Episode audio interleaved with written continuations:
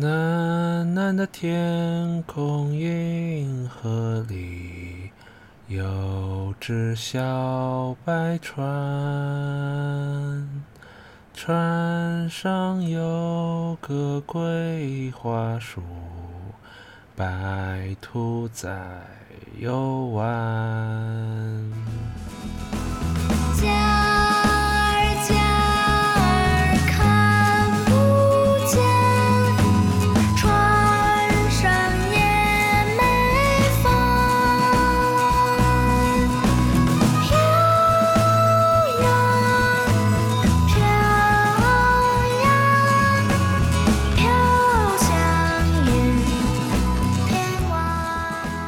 大家好，欢迎来到 Radio 电台。今天我们又来录新的一期节目。然后呢，今天的编制又有所不同啊，因为 Framer 福总业务过于繁忙，然后这期来不了了。然后这一期所以就是由我爽，然后以及 以及什么？要我先自我介绍吗？我 是我今天就是多余的，我不知道来干什么。大家好，我是多余的螺丝啊。下一位，大家好，我是 C 哥。好，然后呢，今天除了我们三个人呢，我们还邀请来一位我们共同的朋友甄姬，他来一起录制。来，甄姬老师打打个招呼。大家好，我是甄姬。哦，然后鼓掌鼓掌鼓掌鼓掌鼓掌，这是例行的欢迎桥段哈。然后甄姬呢，呃，还有其他很厉害的身份啊，我们暂且现在不说。为什么不说？为什么？什么身份？一开始这么介绍嘉宾的吗？真的很奇怪。啊，行吧，呃，然后这期我们要来聊一个什么样的节目呢？什么样的话题呢？哦，大家听到开场，呃，有人唱的歌就应该明白了。啊，我不明白。这期我们要，呃，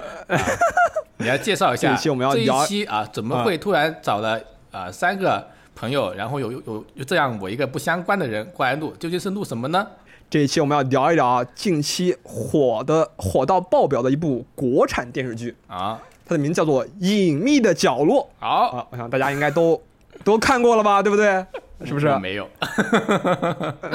你这个人，我跟你说，这个人，我让他看什么十分钟剪辑，他都不看。我本来其实这个这部剧的话，其实我本来是想看的，而且因为但是因为最近太忙了嘛，然后就没有时间看。我本来本来想以后再补回来，但就是因为啊，我们 Radio 天天逼我去看啊，越逼我就越不想看。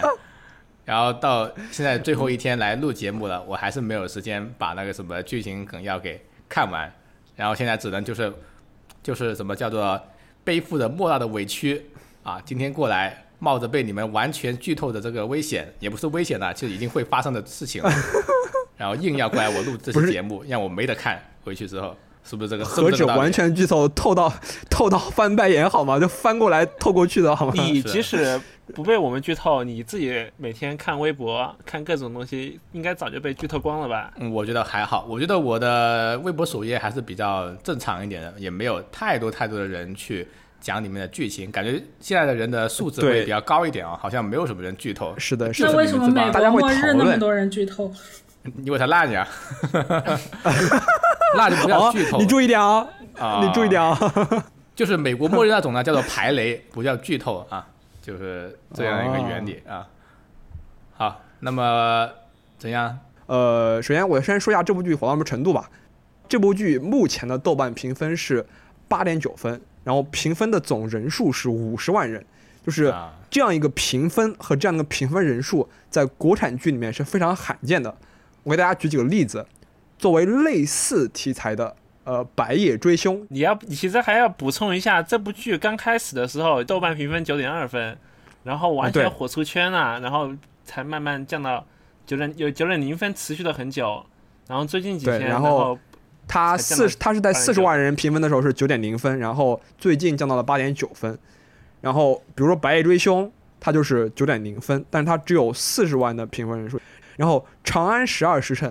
是八点三分，然后是三十七万的评分人数，然后《人民的名义》当时所有人在看，八点三分，然后只有二十九万评分，所以说这部剧不管在评分还是在评分人数上，嗯，在国产剧里面是目前来看是无出其右的。就是同时，就这部剧其实在网络上啊，就是跟各种明星的微博的推荐啊，或者说作为大家日常的谈资，几乎每个群都在讨论。呃，这部剧怎么怎么怎么，这部剧里面有什么什么什么的细节啊，之类多么好多么好之类的。嗯，所以说，其实这部剧应该说是近年来最火的一部国产剧了，也是大家评价非常好的一部国产剧。对，而且讨论讨论的基本上都是平时不怎么看国产剧的人。但我就是没看啊，而且今天录完节目我也没法看了，就 唉。我觉得今天就要看你们的功力了，是吧？就是我虽然就是没有看过这部剧，但是也知道一点点剧情吧，因为大家讨论的比较多嘛。是的，看一下大家有没有啊，有没有这个功力，能够在这个两一个多小时的节目里面啊，把我即使听了你们的这个剧透，也会勾起我的兴趣，去重新去看这部剧啊。这就要看你们安迪的功力了啊！加油加油！然后我们就是先第一个环节，我们大家先就是说一下这部剧。呃，你觉得给多少分啊？C 哥先来，我先来。其实我打分是经常会考虑到别人打多少分，然后我自己在嗯这个部剧在自己心里中有多少分，然后我会稍稍平衡一下。就比如说这个剧平衡一下。举个例子，如果它值七分，但是大家都给他打六分，我就想给他打八分这种。我也会。然后我真实对这部剧的评价其实应该有九点。二以上的剧吧。哦，嗯，九点二这么精确啊？是的。那么现在豆瓣普遍评分只有八点多，那你是不是要给他打个十分呢？按照你这个逻辑来算的话，我就登录打了个十分，好吧？啊，好，那么一个人还是拉不过来。啊，西哥打了十分啊，那我们听一下剩下的两位朋友。好啊，爽哥登机了啊，登机吧啊，好，登机先说吧 啊，您打几分？我刚看完的时候。嗯，大概心理预期是七分左右，但是好的，但是看完了一些就是评价解析之后，就是我发现了一些我没有看出来的点，因为因为国产剧我我第一第一反应是当做一个就是休闲来看，我没有特别仔细去看这个剧，然后看完了解析以后，反而会觉得说它能拉高我的评分，然后我的豆瓣其实打的是四星，也就是八分。嗯啊，对，然后我甚至会，我甚至会想再回去再看一遍，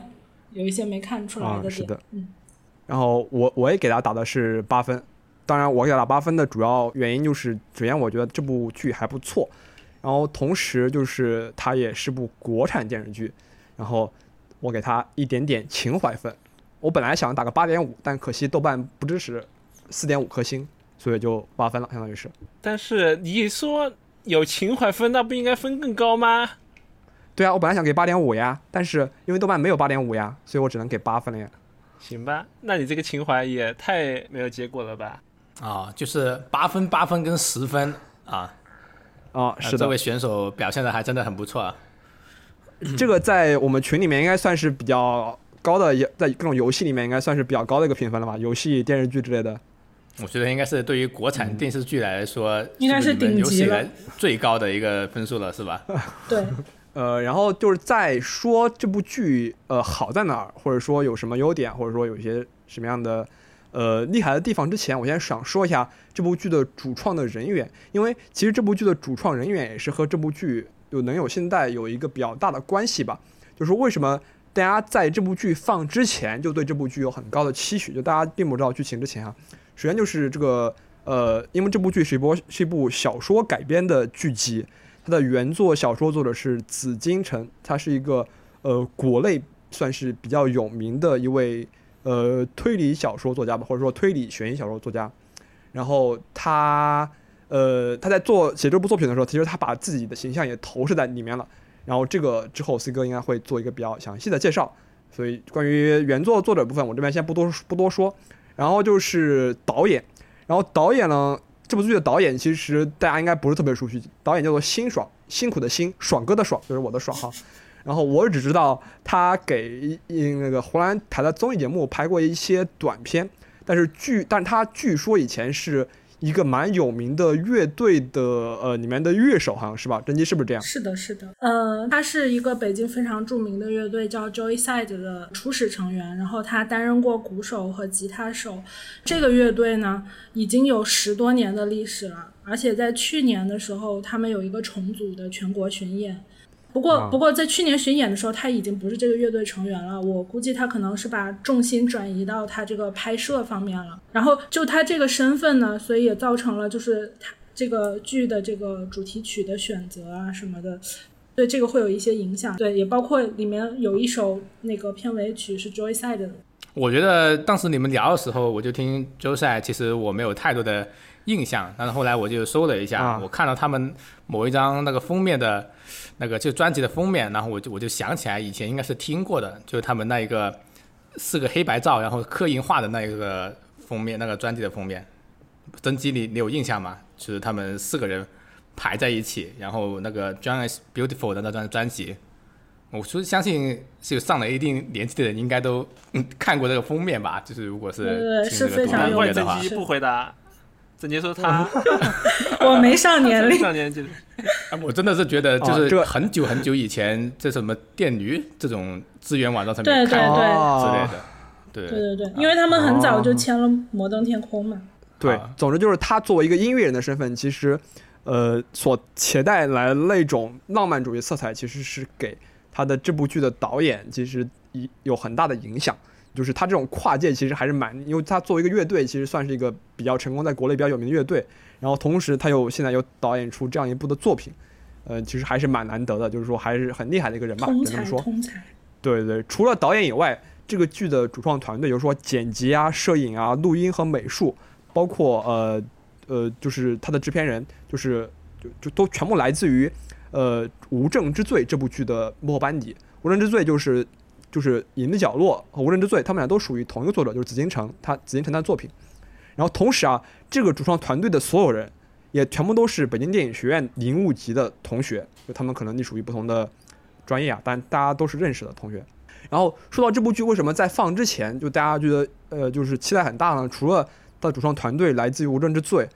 之外，然后其实最重要的在于他的那个演员阵容，他的演员阵容就大家说的话就是全部都是所谓的电影咖，就是。平时都来都是演电影的，而且演的都是一些怎么说呢，非商业片的电影，比如说秦昊，秦昊他跟他经常和娄烨啊、王小帅啊合作，包括那个什么推拿，然后风中有朵雨做的云，就是就是多次提名戛纳和金马，戛纳电影节啊，包括金马奖啊之类的。然后另外一部主另外一个主演就是王景春，他也是是和王小帅合作《地久天长》嘛，然后就是王源演的那个那个电影。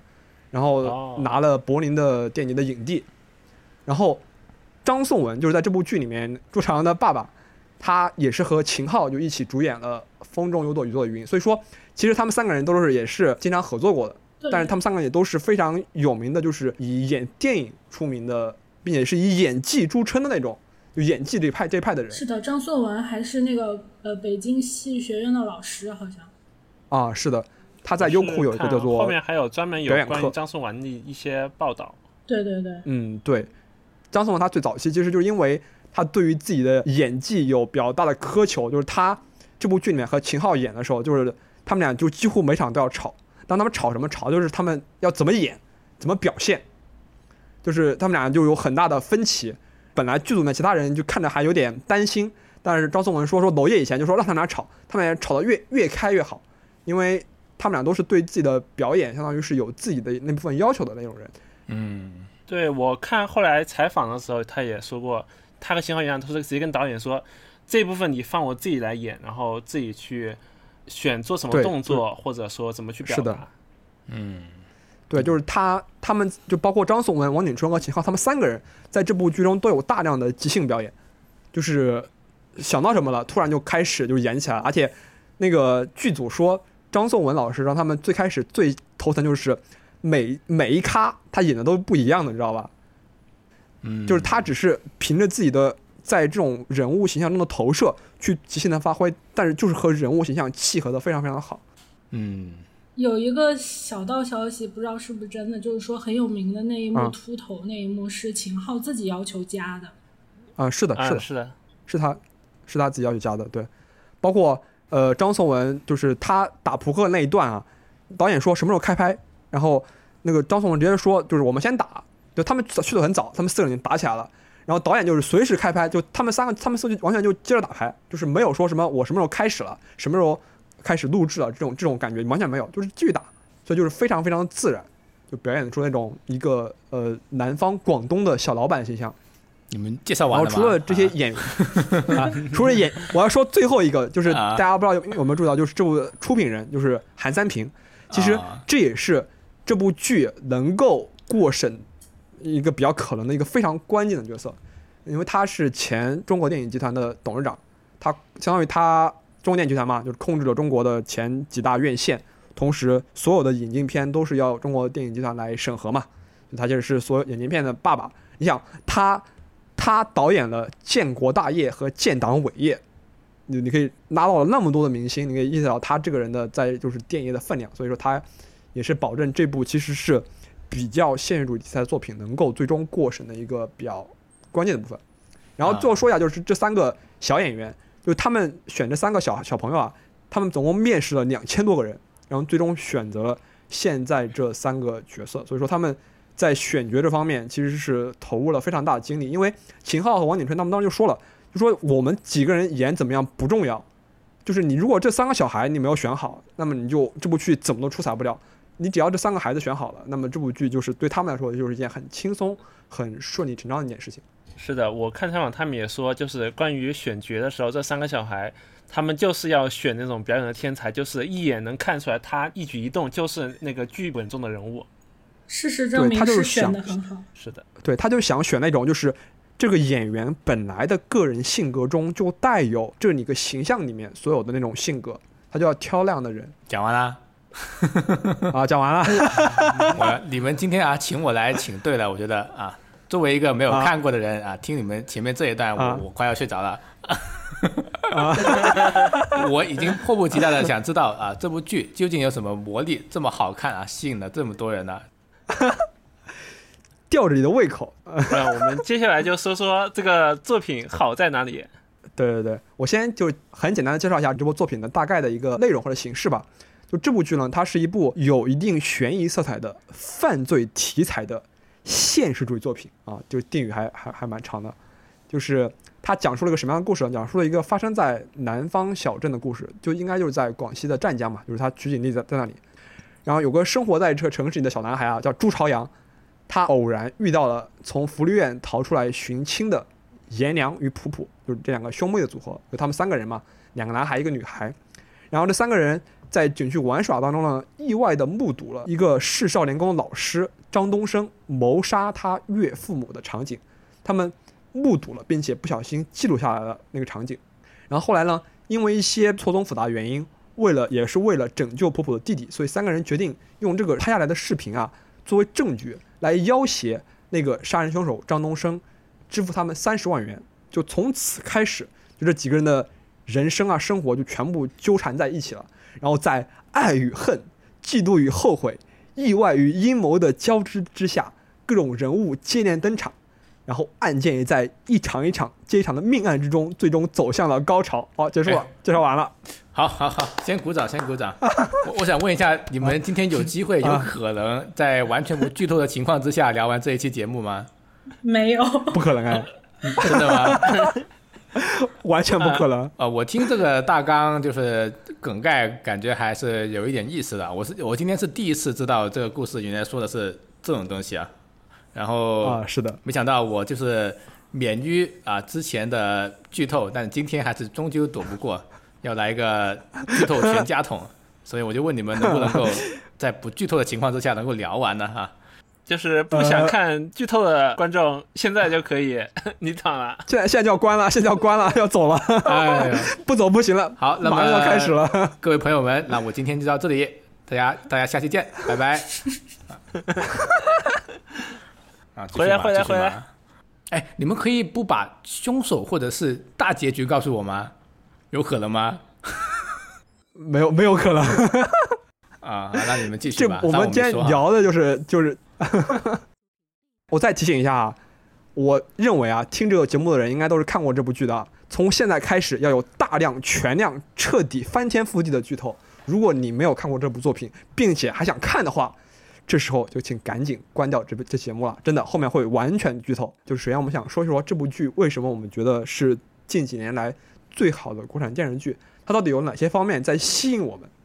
然后我们会分几部分。首先我们第一部分就想聊一聊，就这部剧，当然就是做一部电视剧，做尤其这种剧情类电视剧，那么它最重要的自然就是它的剧情的设计，以及或者说它的从头到尾的这一个剧情的发展，包括最终的结局。因为做一部悬疑作品嘛，它的结局肯定是非常重要的。呃，我可以先说说我这边的看法吧。我这部剧是分三部分去看的，我先看了第一集，然后歇了两天看了第二集。然后又歇了两天，看了第三集和第四集，然后第四次我看了第五集，然后看了就停不下来了，一直把从第五集到第十二集全部看完了。它确实是有吸引人的部分。首先，我觉得这部剧很重要一件事情，就是它讲了一个完整的、正常的故事。其实我之前一直觉得国产作品，比如说不管电视剧、电影啊，其实很多时候在于他们都不能够去讲一个真正的故事，就能不能自圆其说，知道吧？就是故事讲的就莫名其妙的，很多时候。啊，比如。然后在讲故事的。比如就很多那些烂片了，就是你懂的，就是那些什么好啊，不想得罪人，那你继续啊啊，对对对。然后还就是说，这部剧其实是一定程度上是描写了青少年，算是青少年的犯罪题材。其实我们发现，就是在国内描述就青少年犯罪或者说青少年的呃内心的一些有一定黑暗或者有一定纠结成分的这种作品，其实比较少的。就我所知的，只有《唐人街探案》《唐人街探案一》吧，应该有一定的。暗示，对不对？好像是吧？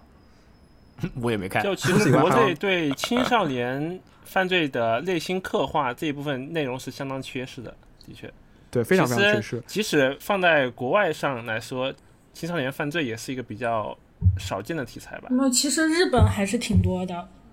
对日本非常非常多的，而且这个剧本身就借鉴了东野圭吾的作品《白夜行》啊、《恶意》之类的，就是它有好多是借鉴日本推理的一些元素。对，就是紫禁城，他以前说过，他说他其实是受嫌疑人 X 的现身影响最深的，就是他以前就没想到，就是原来推理小说可以这样写，就跟我挺像的。我当时也是第一次看嫌疑人现身被震到了，我说我靠，还能原来是这个这个也太惊人了吧！当然，这部剧其实它不是一个呃本格推理小推理作品啊，它是一个社会派的推理作品，就是它可能就是就是在悬疑推理同时，更多的是讲讲述一些社会的关系、社会的现象，其实是这样子。对，它同时也是叙述性轨迹。对，而且它解释一下什么是叙述性？对叙叙述性轨迹就是是推理小说的一种分类。就我我可以读一下它一个比较。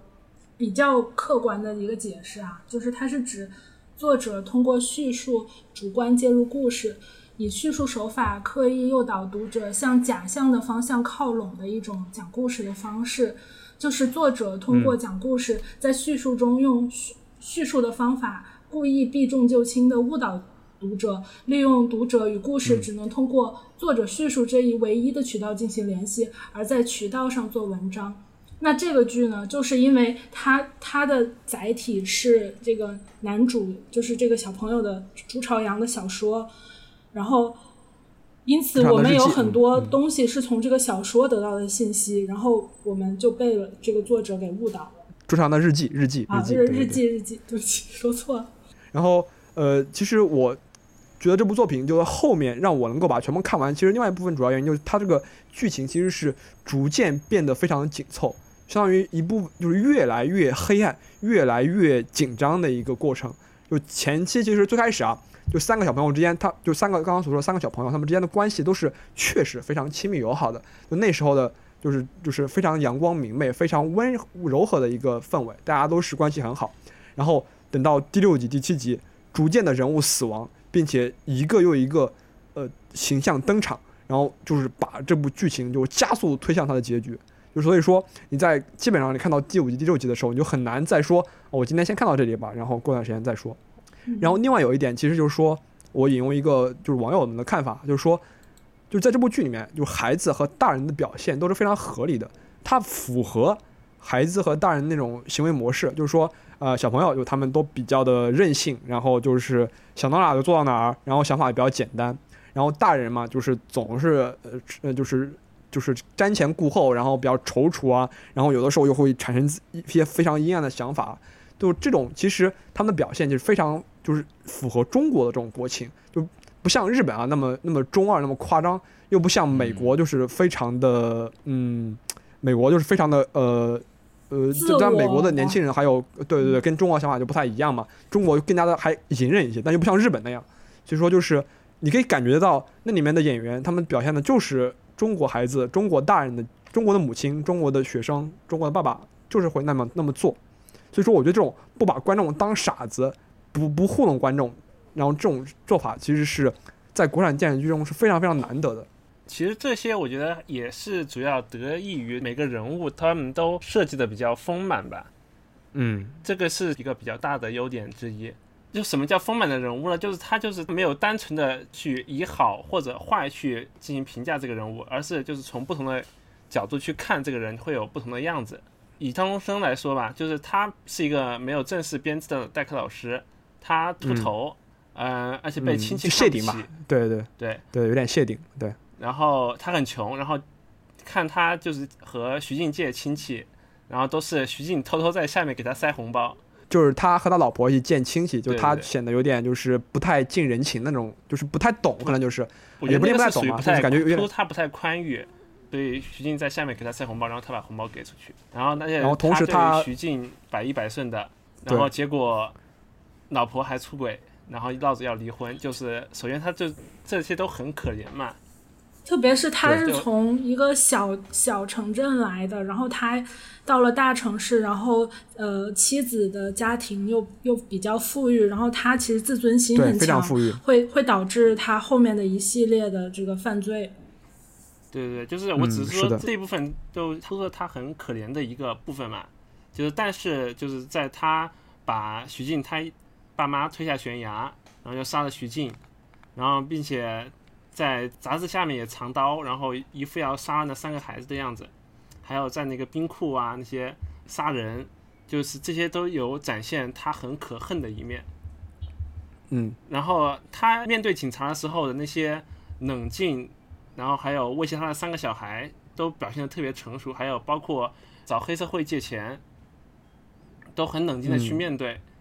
还有和对比了一下他带普普去买麦当劳那些溢于言表的快乐，还包括到最后他知道自己走投无路，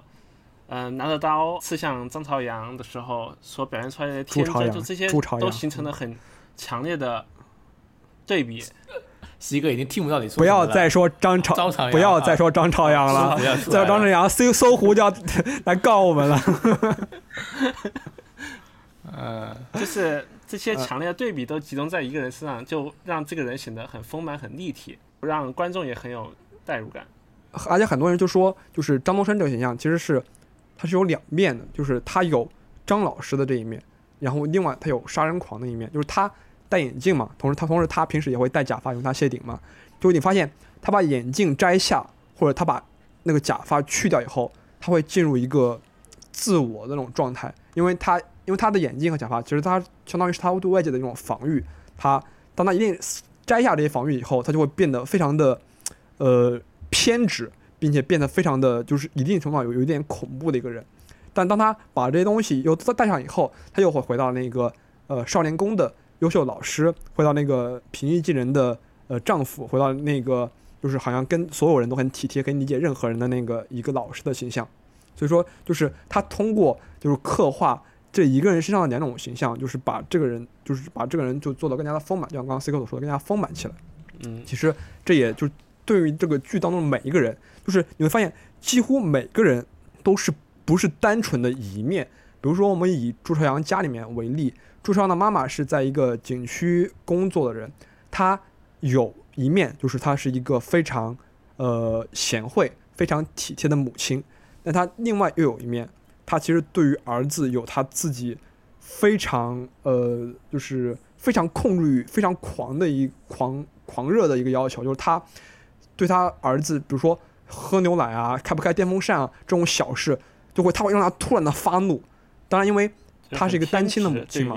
对，非非常的偏执。他要完全掌控他的儿子。对，要完全掌控他儿子。当然，这可能跟他呃，就包括他其实不光掌控他儿子吧，就她跟她儿子说，她说：“你看，你爸爸把我们抛弃了，因为他是离过婚的嘛。她她认为她老公是出轨了，然后跟别人小三走了。但是实际上，当初离婚是她逼着她爸，就逼逼着她老公去签的，但她却不愿意承认这样的事情。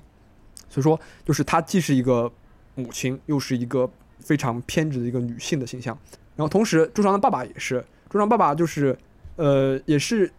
就是像是在那种非常像那种两难处境中的爸爸，就是他首先他出轨了，他有了新的家庭，他对不起自己，在剧中啊，他对不起自己的儿原来的儿子，同时呢，但是呢，他又做不到，他就他又没办法一碗一碗水端平，他就是对自己新家庭的女儿就更加的宠爱，就是当他们一起出去的时候，他就会把儿子所遗忘，就是儿子就做什么他就不管了，但是他在他失去了自己女儿之后。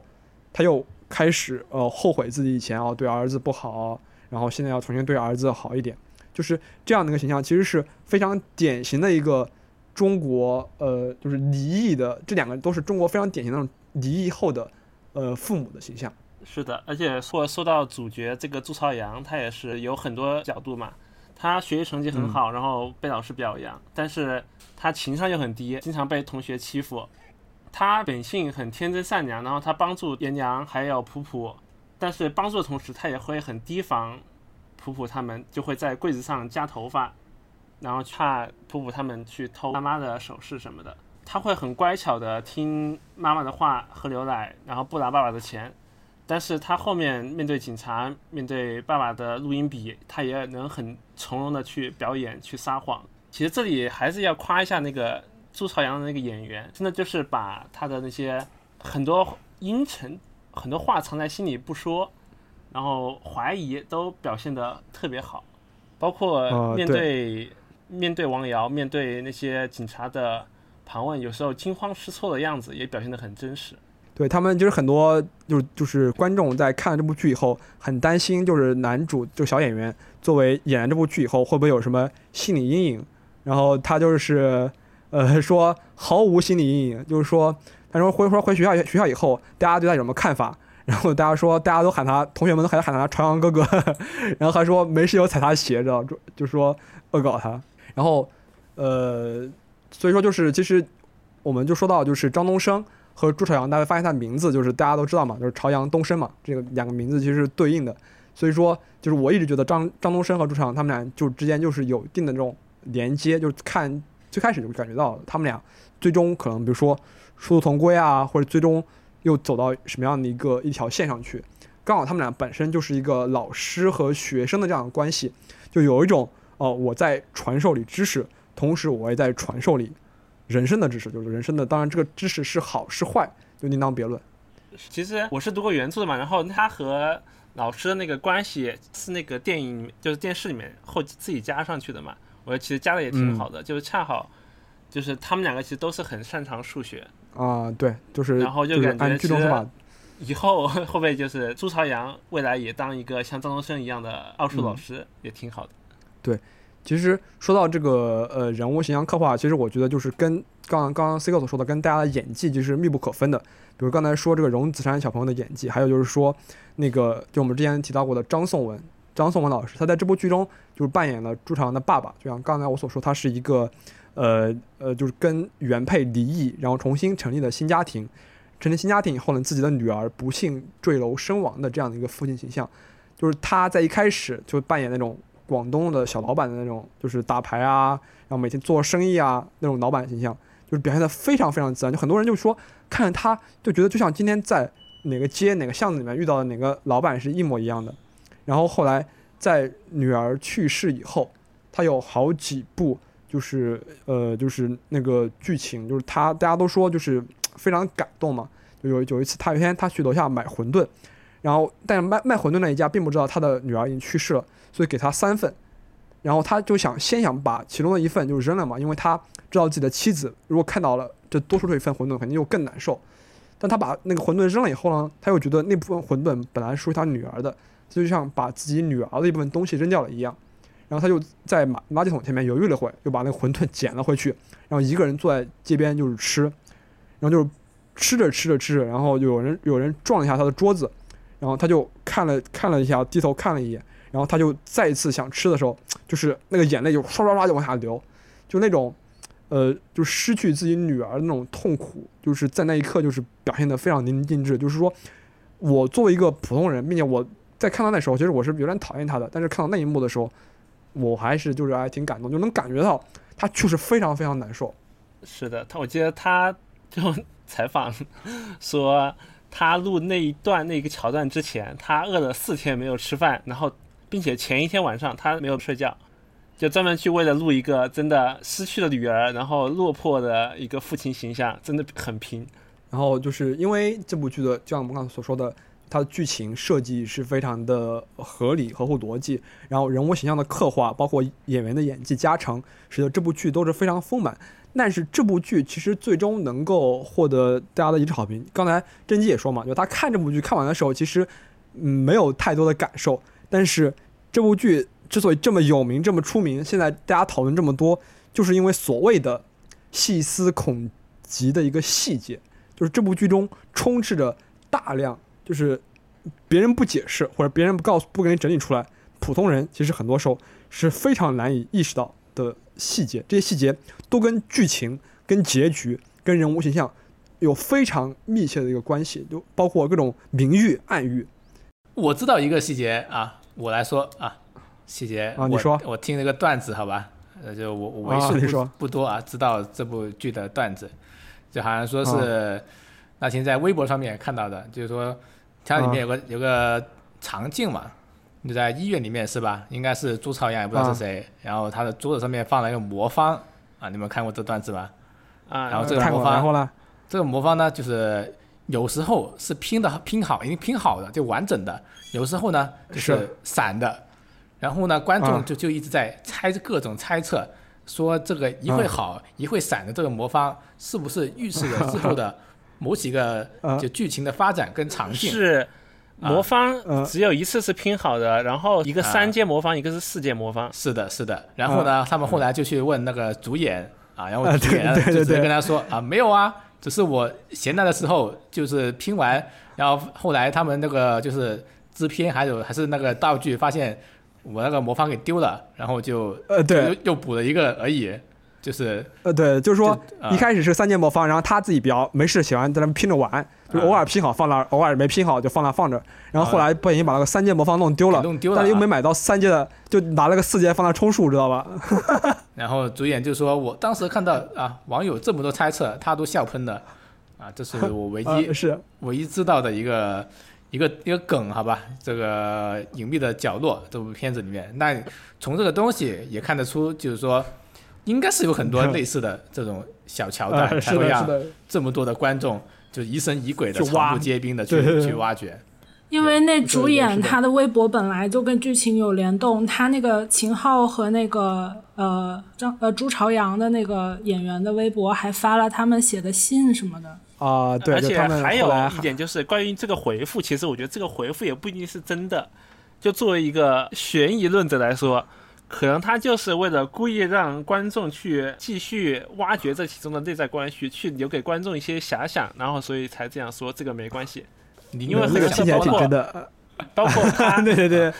包括他自己，就是当观众问一些剧情中的细节的时候，导演也都说这个留给观众自己去解读。那是导演真的没想好，所以你就过度解读了吗？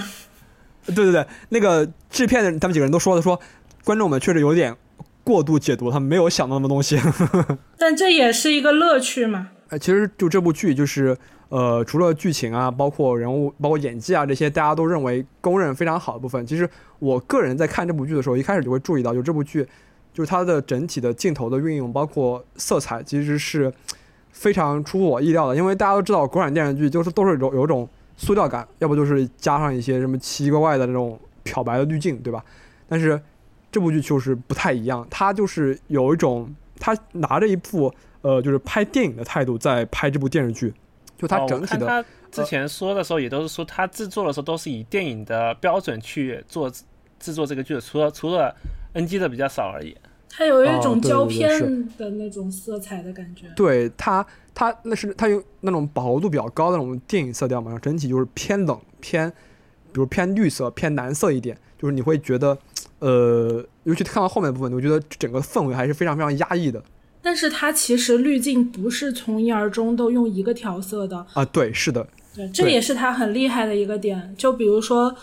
那个朱朝阳跟呃跟朱晶晶在那个少年宫顶楼的时候，就是呃朱朝阳实际发生的那个场景跟。警察问话的时候发生的那个画面的滤镜是不一样的，就用这个来表现后面他给警察讲的话是撒的谎。呃，我想说的几个，就我想说这部剧中其实让我印象比较深刻的几个镜头啊，一其中有一幕就是说，那个朱晶晶坠了有坠楼以后嘛，然后一嗯朝阳、颜良、普普他们在楼顶商量，就是要不要把这件事情告诉警察。然后当时啊，大家会注意看的话，就发现朝阳的脸是一半上一半部分是在。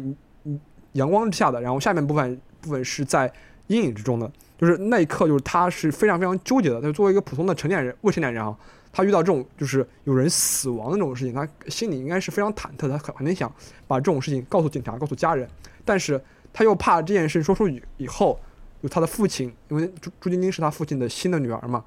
就虽然跟他在当时看来跟他没有关系，但他怕就是他爸爸的爱就是没法挽回了，因为爸爸肯定很难理解这件事情。所以他就决定去隐瞒这件事情，就是这种半暗半明的这种灯光，就是其实就是跟他那时候心中的纠结其实有点关系的。而这时候大家会注意看，就普普是完全站在阳光之中的，啊，颜良是完全站在阴影之中的。然后还有就是，比如大家都说阴影类苍蝇那一集，就第六集说表演特别好嘛，就大家会可以回头再去看一眼，就是说，呃，对他最最终不是给了个镜头嘛，就是那个苍蝇就死在甜品里面嘛，就在甜品里面有只苍蝇飘在那里。但是其实这只苍蝇啊早就来了，就在他们聊天的时候，那个苍蝇的声音就能偶尔能听见。声音。但是在在朱朝阳把他爸爸打爸爸的包打开，发现他爸爸在偷偷的录音的那一刻，那个苍蝇的声音是最大的，就是就相当于他就告诉你，朱朝阳本来对他爸爸，呃，这么突然宠爱自己，其实是嗯满怀期许，非常开心的。就他发现爸爸他爸爸来找他，来带他吃这种东西，带他出去玩，其实是为了录音，为了从他。口中套话，所以这集不叫做苍蝇嘛？就是在父爱之中，就像甜品一样，中间有了苍蝇以后，就这东西已经没办法，就非常恶心，令人难以下咽了。其实也有一种说法，说他爸爸是为了证明他的清白才来录音的。其实这也是很有趣的一个点，就是呃，导演给了大家一个想象的空间，就是看你是怎么理解这个事情。啊，是。然后就是，其实有其中有几个镜头啊，就是在致敬其他作品。就是就是我当时看到甄姬发了一张图，就非常震惊。就是说，因为就是朝阳他见了爸爸以后，会他爸爸不是送他个泳镜嘛，然后他在家里面，他就把自己头埋在泳池里面。当时我看那一幕，我没有任何感觉。然后他爸他出来以后，他妈妈问他为什么你在浴室里面待那么久，他说他在练憋气。我当时说，呃，这一幕有什么任何意义吗？感觉好像没有任何意义。然后发现才发现这一幕是。致敬就是魏麻的布屋，就是金敏的电影，就其中魏麻他是一个偶像的歌星，他以前是一个非常开朗的偶像，但是在他在某一天，在经纪人的胁迫之下，他拍了非常暴露的写真，然后那天晚上回去以后，他就在自己的那个呃浴缸里面，就是埋着头，把头埋在水里面，然后有同样有一个俯视角的那一幕，其实，在原作中这一幕之后。魏麻他的整个人的心理就在发生了一些变化，其实刚好就对应到这部剧里面，从那天开始，从朝阳发现他爸爸对他的爱已经无法信任了开始，朝阳心里也发生了一样的变化。其实我觉得这种还是蛮有蛮就算是蛮高超的一个致敬的手法吧，就是跟那部剧有同样的长镜头，并且能够表达类似的一个呃看呃一个一个发展，嗯。就就是比如说这个镜头这部分，其实是呃，它致敬一个非常文艺的动画。对对，这部剧来说，就是主创其实是表达了自己的一个好恶吧，就是他没有完全的呃完全的投向这个商业片的这种东西，对他埋了一些自己在里面，这也这也是一个非常好的点。对，就是说，问这个致敬是导演的意思吗？还是说是作者的意思？还是导演的意思？导演呃，不一定是导演完全主创团队嘛？对，主创团队，但是跟跟跟那个原原作是没有任何关系的，没有关系的。原作他是根本就没有参与这个的脚本制作，怎么都没参与。就是原他说他就跟卖的卖东西一样，把这个书卖了以后，完全跟跟这个无关。对对对，采访里他说他和这个呃，他完全没有参与这个剧的拍摄，一次都没有交流过。对，而而且而且，其实我我看了一些那个简介，就是说原著和这个的剧情虽然框架上是一样，人设可能比较接近，但是整体有非常非常大的改动。因为我感觉听你们这样说，这个整个故事都还蛮日系的，就很像那种是的日本的悬疑片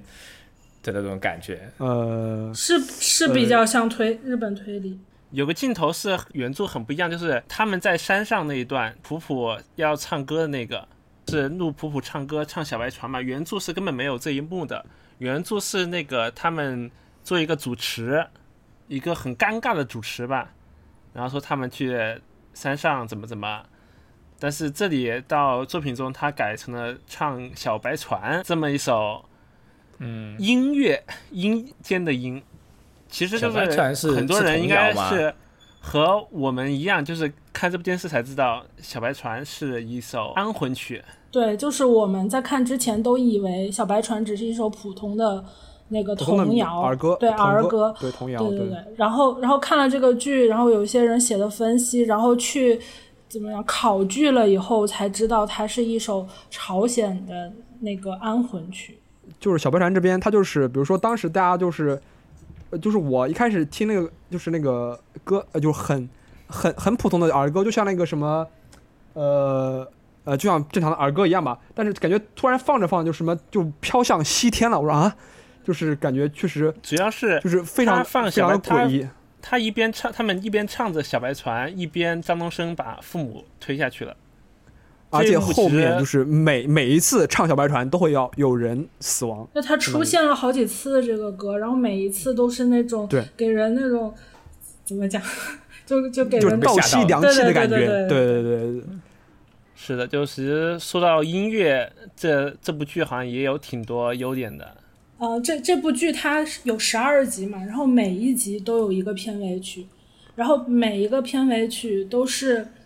呃，精心挑选过的音乐，就是它不仅是乐队是一个在国内是比较呃较好的乐队，然后它歌词也是和剧情是有联系的。就我我举个例子吧，比如说它有，嗯，它有国内比较著名的木马呀，然后 PK 十四呀，后海大鲨鱼啊，发光曲线就，然后包括导演曾经所在的 Joyside 这样这些乐队其实。呃，罗斯应该挺熟悉，就这些名字都是响当当的，是吗？罗斯是吗？后海那个就是就是都听过，就是都知道，就是像我这样子不太听国内独立音乐或者摇滚的人，也听过这些名字，就证明这些名字还是挺出名的。对他们其实都是就就是跟摩登天空会比较有联系嘛，就就是摩登天空旗下，然后嗯哦，然后。呃，其实这些歌呢，就是在这个剧拍之前他们就有了，但是呃，导演可能也是融入了自己的一些喜好吧，就是他他从一些这种嗯比较抽象的歌词里面选择了和当当集的剧情比较符合的一些歌曲，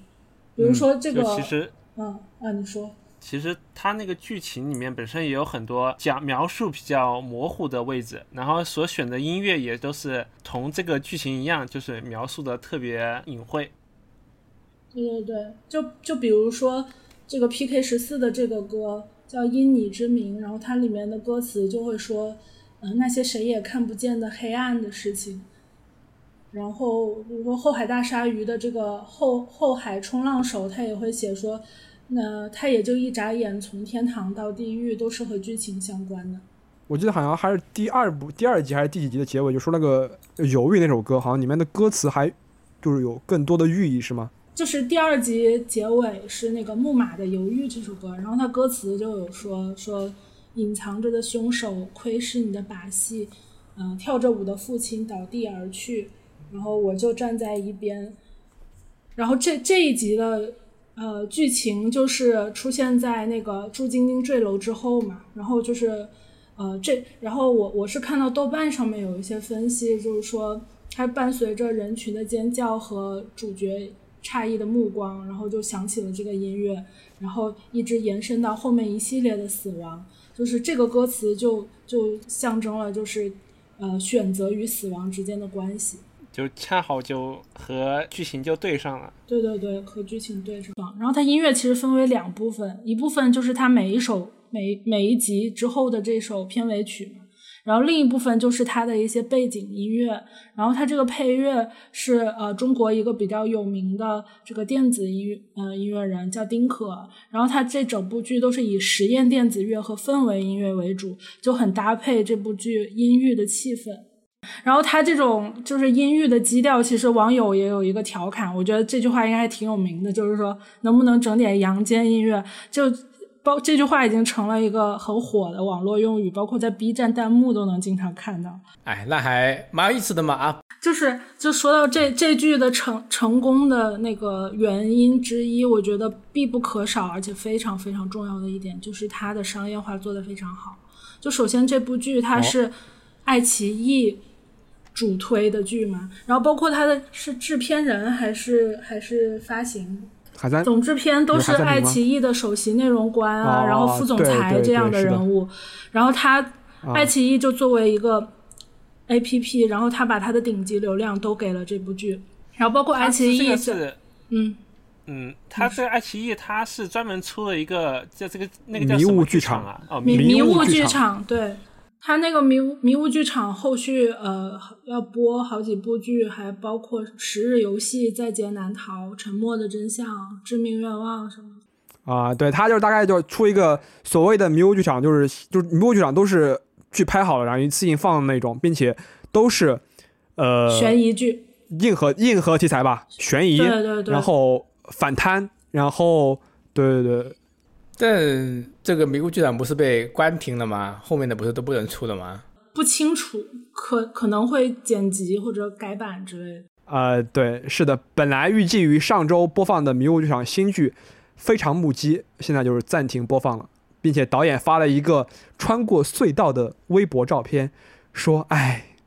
就是什么时候才能看到光明了？大概这意思啊。”那应该就没了。哦哦，对，就是说。呃，但是但其实就是迷雾剧场，那就是呃，对，可能因为这个隐秘角落爆火，所以导致现在他们很多人要就说审核人员可能说要把之前迷雾剧场的其他几部剧要重审，因为它其实本来就是已经要上映了嘛。然后其实我个人认为哈，隐秘角落这部剧能够上，其实已经非常出乎我意料了。就是它现在这个样子，但是它其实是内核已经是。比较阴暗的部分了，就是已经是就是虽然说大家都说可以是说开放式结局吧，但是其实大家都知道，它其实描述的是一些嗯比较黑暗的角落，就像剧名一样，所以说能过审还是挺让人惊讶的。呃，就商业化这部分，就是就是说，呃，这个剧要让人知道，当然口碑是一方面，但是一开始你们有没有发现？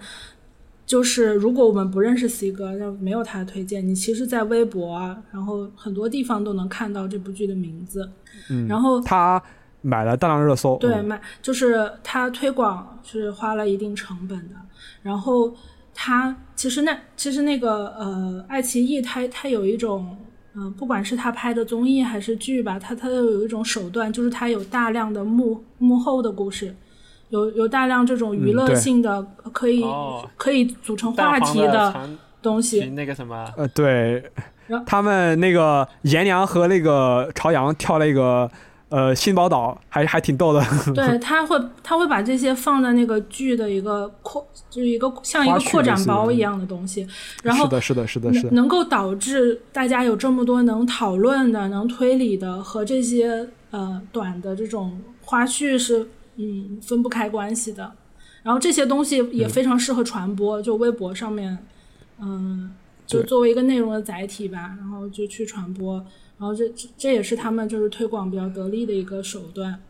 然后他们做了各种的海报，包括那种海报上面都。是，就是每个人的海报，然后还有发了大量的剧照，就那种剧照不是说我们想象中的剧照，是那种非常有艺术色彩的，就是那种像是胶片拍出来的那种剧照。嗯，它它有一个系列的海报，是每一个角色，每一个主要角色，呃，被后面一个影子人物遮手，呃，对，一只或两只手遮住嘴或者耳朵，然后耳朵是有的是遮一只，有的是遮两只，就都是。都是暗含了一些剧情在里面的。然后，然后包括 B 站的话，那个像罗翔老师都出了视频讲解，就是说这部剧里面，呃，哪些操作是是违法的？对对对。案例分析，对案例分析，然后包括还有之前解说那个非常有名的日本推理剧《轮到你了》，出名的那个 UP 主叫贾尼玛，他也开始介绍这部剧，然后就引起了一些就是这种连锁反应嘛。然后像一起爬山嘛，还有我给你唱一首小白船吧，都都成了热门的梗。啊，是的，是的，包括还有就是主演有机会吗？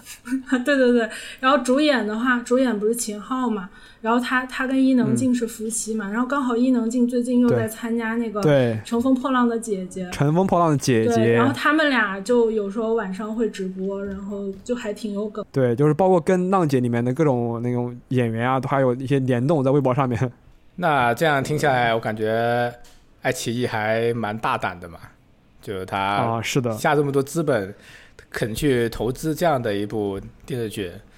感觉就高层的领导们其实还是知道什么东西是好东西的嘛。对，说到这个，这个我就我我我就想说一下，就是。呃，因为因为之前也提到过，就这部剧的呃原著作者和拍摄其实是没有任何关系的嘛。我我觉得爱奇艺其实是这样的步骤，他在寻找一些可能会爆的元素，比如说推理是一个元素，然后比如说青少年是一个元素，然后他在寻找这样的剧本，然后去投资拍成剧，然后去尝试能不能爆起来。就是他们其实是有一套自己的，呃，自自己选选剧本的一个一个呃原则在吧？嗯，并且他们就是在构建这个主创团队的时候，就他们就会介入到其中，就是他们会你会发现几乎没有现在大家所谓的流量明星，就是包括未来要上的几部剧的主演都是什么廖凡啊、白宇啊、张倩远，反正就就是一些演电影的，你可以这么理解吧？就是就是大家都比较认可他们的演技的这种。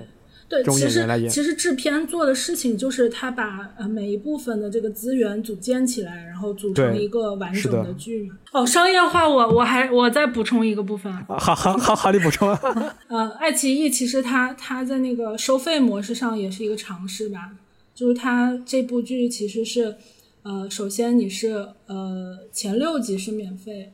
然后后六集是每集要三元付费观看，但这个付费观看是一个超前点播。就是其实他在之后可能是会全部公开免费，但是他他现在已经全部公开了。现在那我是付费看的。现现在你只要有 VIP 就会全部都可以看。啊，对，首首先原来是你有 VIP，你还得再多每集都花钱买。哎，这不都是？腾讯对啊，标准套路呀，玩你的东西。我为了为了看这个剧，我就是先买了会员，然后在每集呃后后六集每集三元的付费观看，就是为了提前把这个东西看完。这个也是挺耍猴的东西，反正啊是的，是的，风气不太好，好吧。可惜啊，现在这部这个大家期待很久的迷雾剧场，现在可能暂时也得呃，就是嗯，暂时来不了吧。暂时停播，但是我就是他们说要再修改几次剧本，但是应该是做再重新做一次几次剪辑吧，然后应该还是大家可以期待一下，就未来它的播放，因为反正大家都知道嘛，就是这些国产电视剧你看的时候，就是对于结局或者对于其中的一些，包括一些注释啊，什么最后犯罪嫌疑人全部伏法啊这种，大家都可以带着自己的审视去看这些的结结局或者剧情。就是我是看过原著的嘛，然后其实我。看了完这部剧之后，我先比较认为一个这是一个比较阳光一点的结局吧。其实原作《坏小孩》和电视剧讲的是两个故事。原作里面主角团他们面临的世界可以说是更残酷吧。嗯。从朱朝阳身上身边的人开始说吧，就是首先叶迟敏就是那个看《还珠格格》的第二名的那个怪小孩，他同学没事就喜欢冤枉朱朝阳。然后说朱朝阳摔他手摔他相机，然后朝他泼水什么的，然后害朱朝阳经常被老师罚。其实剧中那个叶诗敏还是对他比较好的同学了，其实算是。是，就是在剧中看起来，嗯，虽然很冷淡，但也没没干什么坏事吧。就是老师，然后包括朱朝阳的爸爸在原著里面也是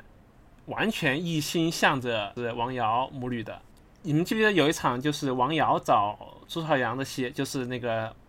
王瑶指认朱朝阳杀了他女儿那个，在小说里面朱朱永平他也在现场，但他是全程护着王瑶的，然后还打朱春红，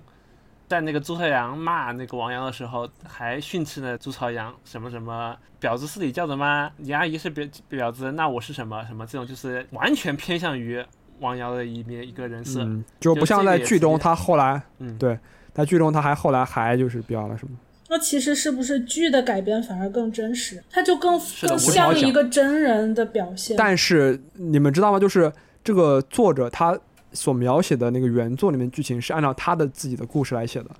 就是他的父亲就是这么样对他的，就是对他非常冷漠，就是不怎么嗯，就是当然长大以后给了长大以后。给了他一点钱，然后给他买房子，说首付钱，但是基本上还是就是不怎么管他的。是的，然后原作里面描述的这些事情也是直接导致了，就可能是剧情推动人物嘛，然后就导致了朱朝阳的黑化嘛。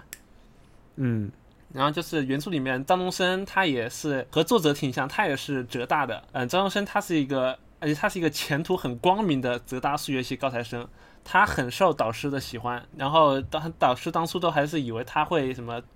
出国，然后读博什么什么，前途相当光明。但是就是为了徐静，然后所以就提前工作了嘛。嗯。他杀完徐静一家人之后，本来还想重新做人，就被黑化的朱朝阳逼着去杀了朱永平和王瑶。就原作里面，朱永平和王瑶是被朱朝阳逼着张东升去杀的，说你不杀人，我就把视频公开什么的。而且本来就杀人的计划已经是计划的天衣无缝的。然后那天晚上还被朱朝阳偷偷去破坏了现场，然后吸引了警察的注意力。就是他想让他们同归于尽，相当于是，嗯。朱朝阳希望都希望他们都死。然后普普的普普也算一个比较悲惨的人物吧，就是他家里人，首先他家里人重重重男轻女，然后被送到福利院，然后福利院院长他也有恋童癖，然后就隐藏剧情就就不不说了吧。然后他曾经性侵过普普，嗯，对，普普想用。园长对他的方对他们的方式去对朱晶晶也是一个内心比较黑暗的人吧，但是当然小孩子嘛学的都不像。然后颜良嘛，他小说里面的名字叫做丁浩，然后丁浩的人物设计和电视里其实差不多，也爱打抱不平。然后最后是偷了园他们是偷了园长的钱，然后把普普救出来的，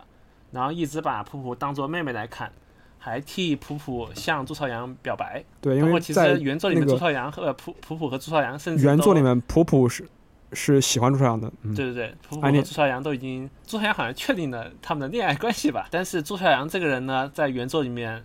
有因为他黑化了嘛，然后也很明确的直接或者间接杀死了，包括像朱晶晶、朱永平、王瑶，然后丁浩、普普。还有张东升，其实都算是朱朝阳杀死的。就原作里面，就几乎张朝阳就是呃朱朝阳就真正的黑化，杀了所有人，可以这么理解吧？然后并且最后脱罪，嗯。日记，然后诬陷是丁浩和乐谱杀害杀害的人，然后并且欺骗了警察。然后原作其实有一个重点，就是他这个日记，包括像电视里也暗喻一下那个日记的重要性嘛。然后就是小说里面是专门安排了一个就是很聪明的警察。然后用他的视角去读这个日记的，当然这个日记就是记录的完全就是另外一个事情，因为其他人都死了嘛。就是首先他记录普普从福利院逃出来的，普就是普普他从福利院逃出来之前被冤枉的杀了一个人，那个人不知道是不是普杀，但应该不是吧？我觉得。但是日记里面他说普普承认他杀故意杀的那个人，就是朱朝阳最后为了自己脱罪，他在自己的日记中就是塑造了一些就别人比较坏、比较黑暗的形象。来表达，就是这些人后来这些做法其实是合情合理的，但是实际上这些场景、这些过去的事情都他幻想出来的。是像丁浩，他本身手臂上刻了一个青梅竹马的人的名字嘛，叫李全全，然后就刻了个全字嘛。然后朱太阳说，就是他丁浩刻的那个字是一个人王，十全十美的全嘛，上面一个人一个王嘛。然后说丁浩目标是做社团大哥。就是把丁浩和普普完全说成一对问题儿童，包括其实说这个就是说朱晶晶是他们推下去的，然后威胁张东升也是普普去威胁的，然后包括最后张东升和丁浩都是同归于尽的，反正就是刚刚 C C C 哥说这个剧情，当时我想到了，突然想到一个别的东西，就是说这部剧火了以后，很多人去看原作的小说，然后大家都说原作小说文笔写的太烂了。然后让后来那个原作者去，他有豆瓣嘛，他就发了豆瓣，他说跟大家说也不至于那么烂吧。然后因为很多人让他就别写了嘛之类的，然后大家都说烂是挺烂的，但是呃还是应该让他继续写。然后最后就这个作者就是真的气不过，他就说他说他他说接受采访时他说他把豆瓣删了，他也把账号也注销了。他说他好那个是很早之前就有的事，他说他别人一直喷他文笔烂，然后他把他的那个什么社交网站什么东西全关了。对，而且他说问问他最近在干嘛，我问他最近还接不接受采访，他说他最近不接受采访了，因为他要呃好好写下一部作品，因为他每次把自己作品卖了以后都都觉得自己卖亏了。所以他就赶紧想写下一部新的，就卖更多钱。他这两几部作品，他都是反正就是卖的很便宜嘛，就是一五年、一四年的时候卖的，就是比如说可以理解成几十万吧，就把独家改编权全卖了。但是这部剧现在就是这样的火，应该是出乎他意料的。他这个人还挺神奇的，他当时写的作品，就是因为他觉得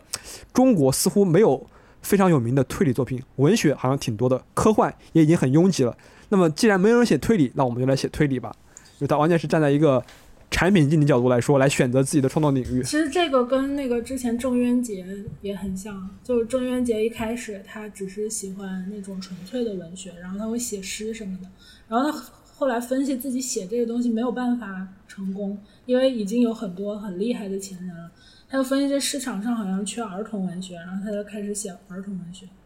当然这些东西都是在他成成功以后怎么说？成名之后，对，就他怎么说我们就怎么听吧。也也不一定是真的。嗯啊，对，其实就是回到这个结局来说吧，我觉得这部剧最大的成功就是剧啊，不是原作，原作其实事实是怎么样，其实都已经写的很清楚了，然后被误导怎么样，其实也都误导了，误导成功了。但说到这个剧这个结局，就是像欣赏导演说的那样，他抛开审查因素，他个人趣味也不是要通过这个作品展现一个纯粹的恶，我觉得这个就是这个作品。最出彩也是最优秀的一个位置，就是他作品里面有埋下很多伏笔。你第一遍就是很粗略的去看这个这部剧，就包括我第一遍，包括像甄姬第一遍看的时候，其实都是觉得嗯是一个比较就还行吧，就还行，嗯，对对对，就是就是一部垃圾国产电视剧，我这么说吧，也普通国产电视剧就是一个。普通国产电视剧，中规中矩这四个字啊，就是觉得就觉得就是还行，然后节奏有点慢，就不知道有些地方为什么要拍拍的那么详细。是的，就是有很多很多看似就没有什么作用的细节就放在那里，对。但是你看完之后，你细思极恐，然后发现那些细节其实都跟相相互之间都是有关联的。对，每一个细节都是有意义的。就像全文张东升里面提的一个，呃，故事一样，就是笛卡尔的那个故事，你可以选择相选择童话，还是选择相信事实，就是每个人都可以选择自己的结局。这个就像是这个作品也是这个样子。关于笛卡尔这件事情，我要说了哈，笛卡尔生于一九五六一一五九六年三月三十一日，死于一六五零年二月十一日，而新型线是由法国数学家费利佩在一七四一年提出的。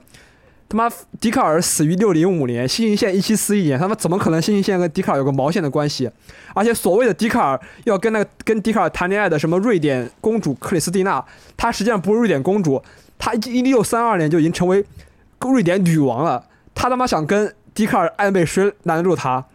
是这样的，你看这部剧之前你就知道吗？你又不是学数学的。你们资料查的还挺好的啊。我当然知道，因为这个这是。著名的非常著名的假故事 啊，著名的假故事吗？呃，对对对对，就是他，就是笛卡尔当年其实是数学家、哲学家嘛，然后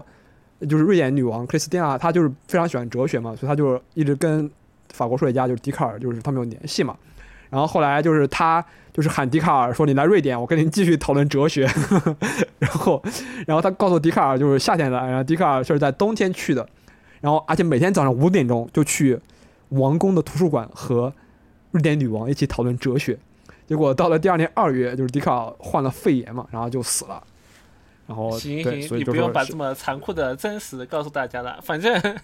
原作我们以普通人的角度去理解这个童话故事，好不好？啊，好的，好的，好的。就说，就在我看来，呃，就我承认他是带着镣铐跳了很美妙的舞蹈，但是我认为这部剧的结局也是他的呃败笔之一。当然，我不觉得这个。戴镣铐，他就是想拍成一个不，我觉得他不是想拍成这样。多少代了？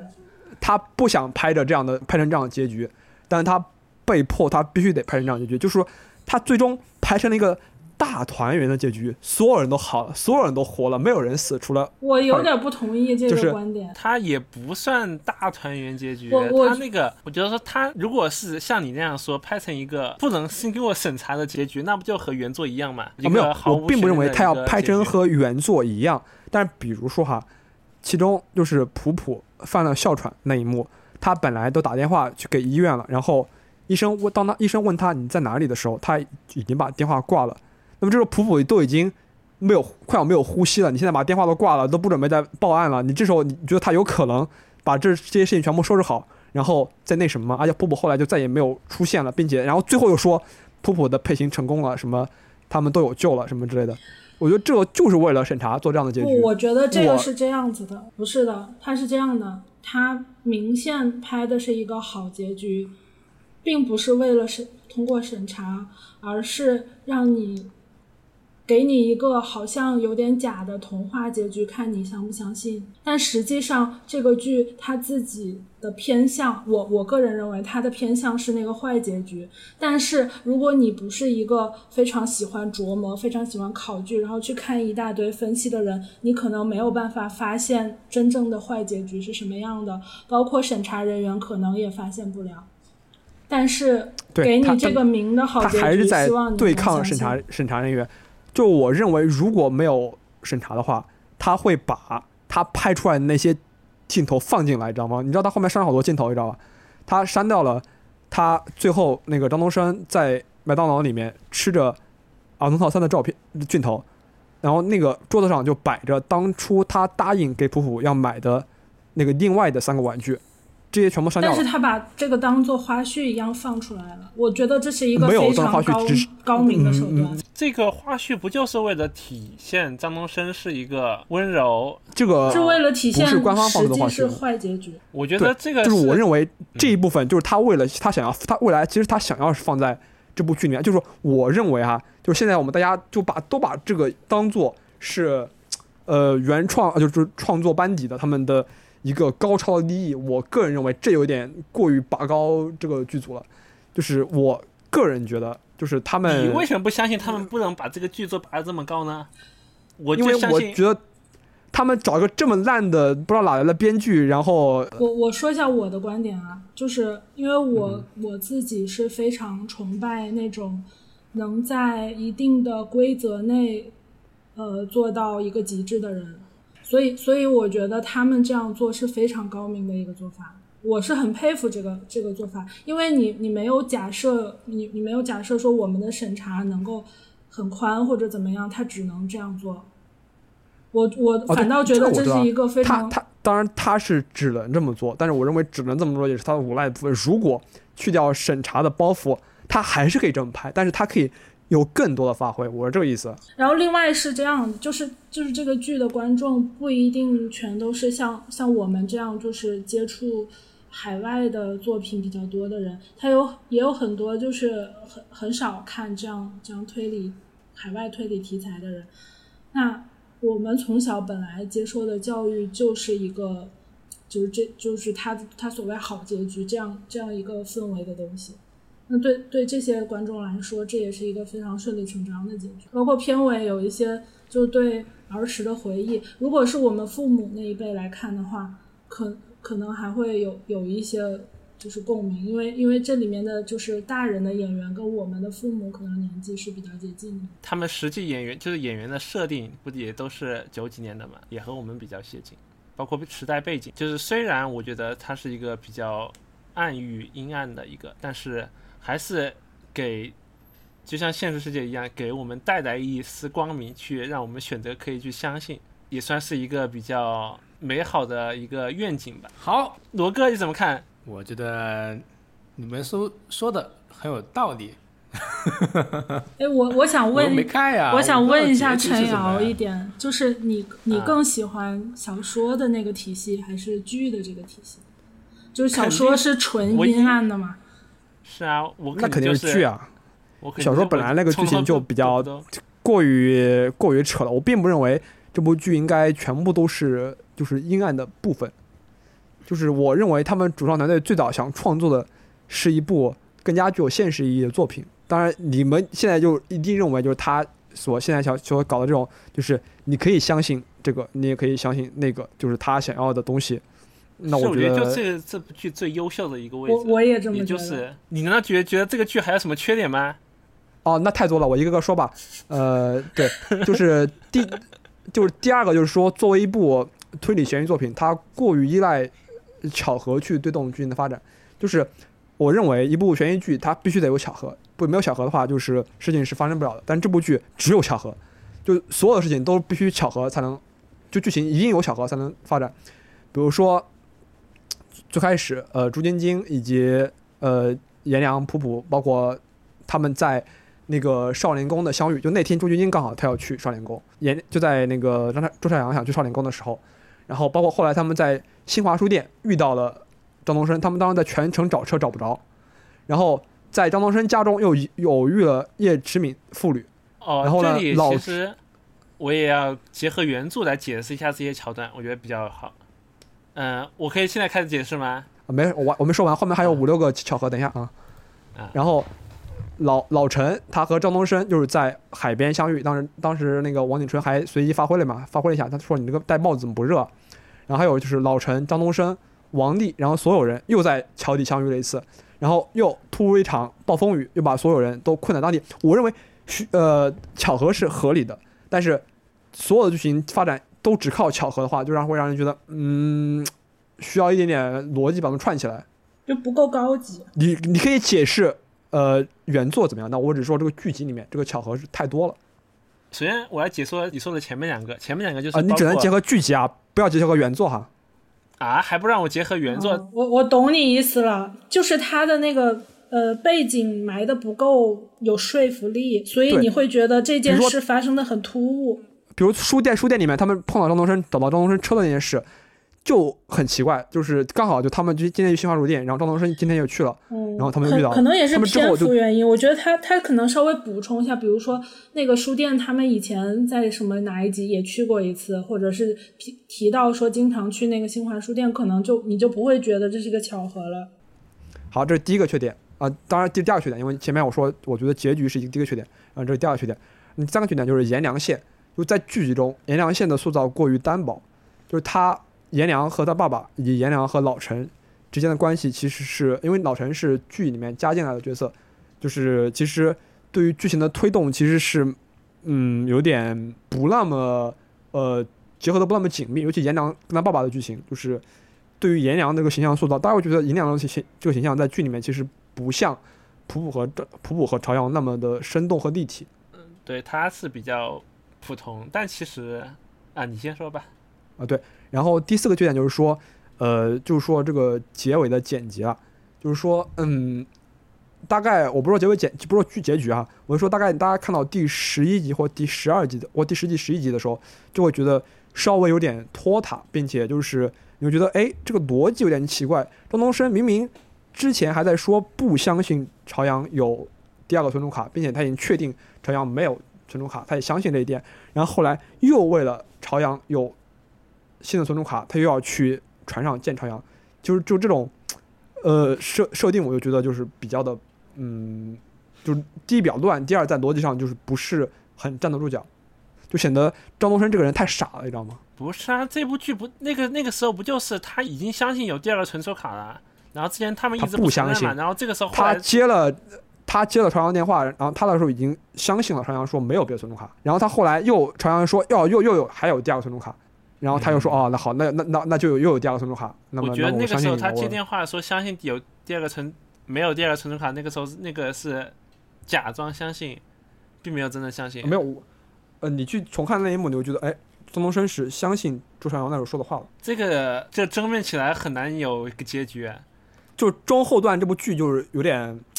尤其就在，呃，存储卡之后，包括就在王丽死亡之后，就比较乱了。包括你们发现，就是那种呃，朱朝阳面对警察的两次面对警察，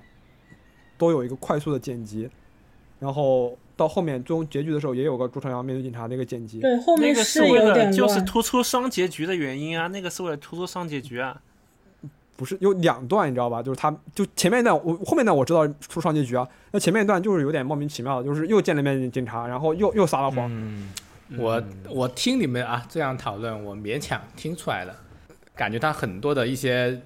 嗯剧情推动上面都是靠一些爽哥所说的巧合啊，或者说一些很复杂的剧情的堆积啊，然后去做一个推进，呃。反而让我感觉太过复杂了，这个结构，就是你们之前很久之前就是日本很火的一个推理小说嘛，就是臭家苗，应该都听过吧？嗯，就是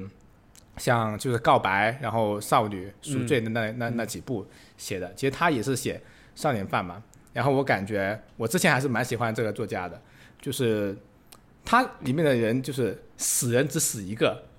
就很很简单，很单纯。但死完人之后，他会开始描述周边所有人的心理状态，然后他描述的就是集中在每一个人的心理活动的变化上面去写，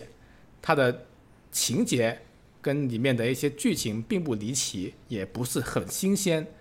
但它里面塑造那种氛围就让人觉得非常的毛骨悚然，然后看完之后就是印象非常深刻，呃，我是比较喜欢这一种的，呃。小说的作品吧，或者是推理的作品。哦，那你应该去好好看一看这部作品，《隐秘的角落》。对，他其实没有特别多那种感官上的刺激，因为每个死的人其实都是暗暗死的。啊，对他这个还是死的很多呀，就是不是会不会不他你你看完你甚至不知道他到底死了没？如果你不去看解释的话。啊，好吧，那你把我刚刚的剪掉吧，我也是看你们聊的都。我也是觉得你们已经聊到都不知道在聊什么了，我就出来主持一下公道而已，好吧？那你们继续。我我我这样说，就是就是关于巧合这个问题吧，就是艺术作品嘛，本来它就是无数平行线中的一个，然后他就选择一个这样的组合方式，就是给给人带来一个就是呃精神上的享受嘛。那本来有些东西就是很巧合的，那为什么你会觉得突兀？就是因为它前面没有铺垫好。对，你看它前面加一些铺垫就 OK 了。嗯，其实包括就是那个追追这个案件的警察是那个女同学的爸爸这件事，其实是一个最大最大的巧合。他只是为了呃减少人物的结构，把它弄得更紧凑一些，然后让很多场景能够顺理成章的发生出来。嗯，那个我倒觉得还好，就是我那个都可以接受。我来，我来，我还我还是解释一下吧。就像少，包括像少年宫的相遇这个，原著里是他们就直接跟着朱晶晶一起进去的，根本就没有那个和老师上课上奥数课的镜头。但我觉得这一部分其实改编也挺好的，为什么呢？因为就是有奥数课这个镜头，也更加深化了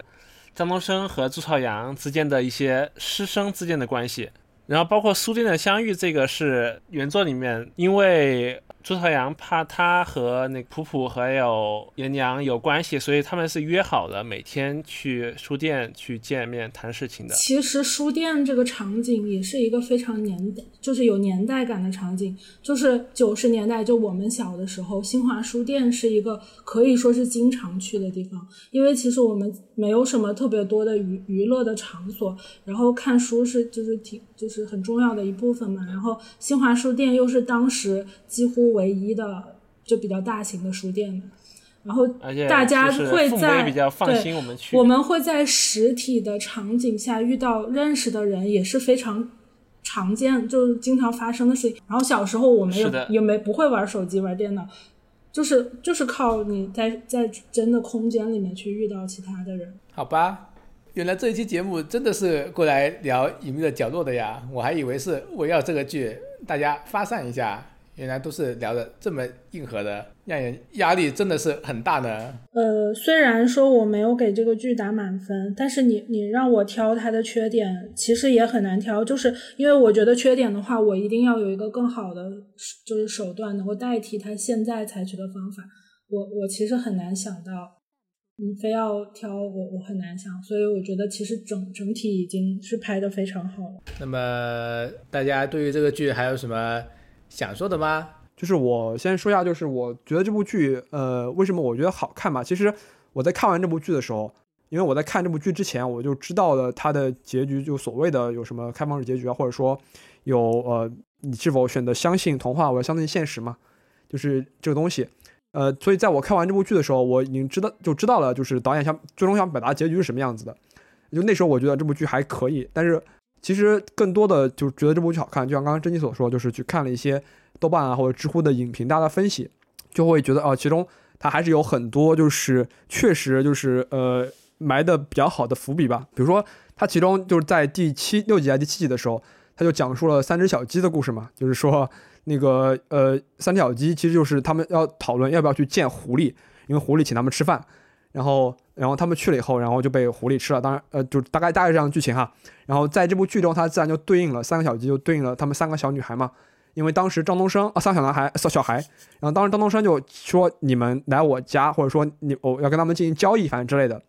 然后这个都没什么，我只想说就是当时就是在那个三条鸡对话的时候，在季老二说话的时候，就是。背景那个箱子里面有一只黑猫，就是所谓的 black cat，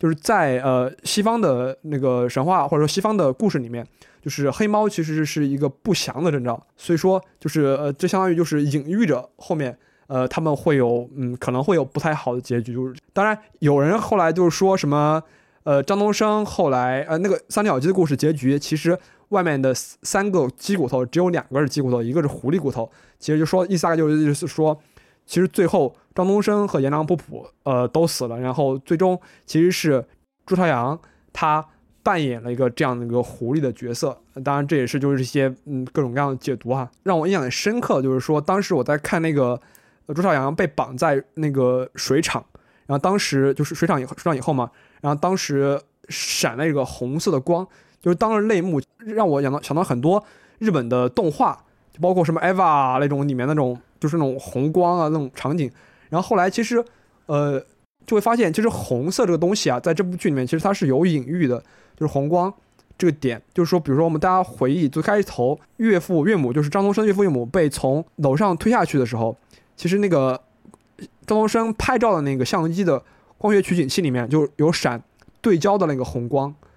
然后在朱晶晶坠楼之前。其实给了他妈妈，他妈妈一个做头发的视角。他妈妈在理发店里面做头发嘛。当时的妈妈就穿着一件纯红色的上衣，其实就是相当于说，在这部剧里面，只要红光一闪，就有人要死或者有有流血事件要发生。包括以为那个红光就单纯的暗指地狱。而且就是我不知道你有没有看到，他给了一个朱朝阳绑在水厂，然后面对一个椅子那个视角。其实那个视角就对应到那个呃那个时候。张东升正在把王丽的尸体从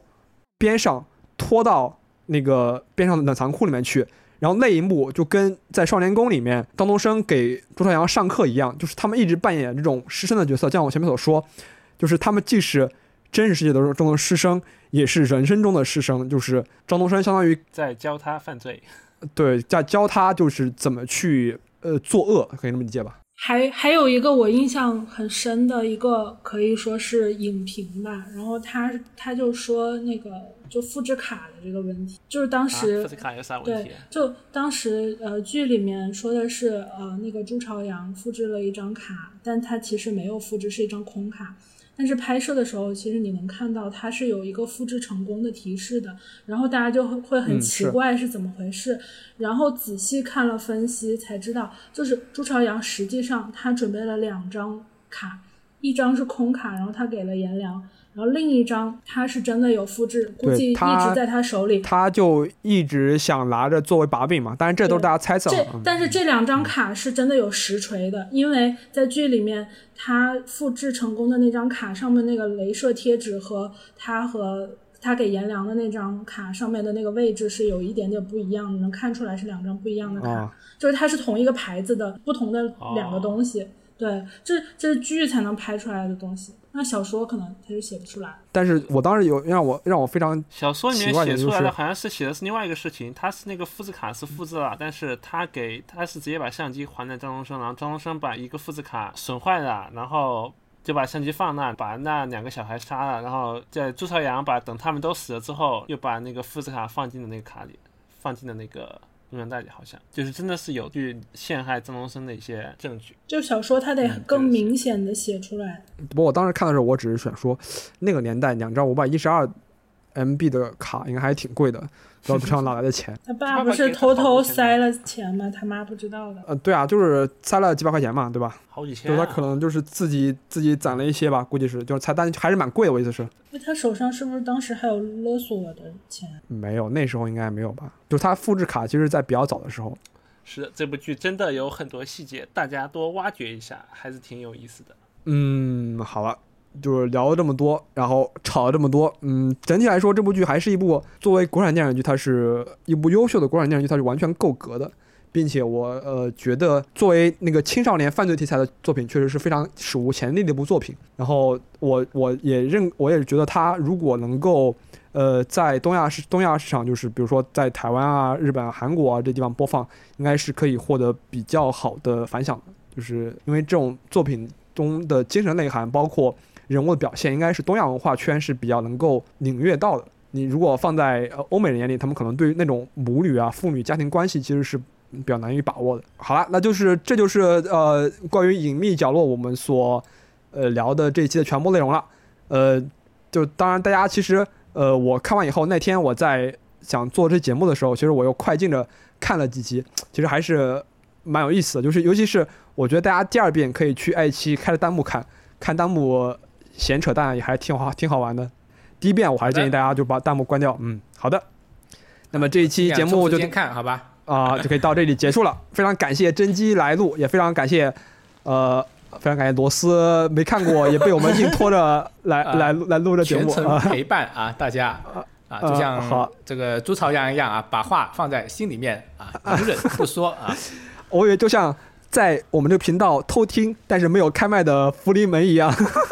啊，他早就走了啊！哦，我也还在了，嗯，好，好，那么就到这里结束了，我们下期再见，下期再见，拜拜，拜拜，再见，甄姬，拜拜，三二一停，结果到最后我们都没有说甄姬是谁。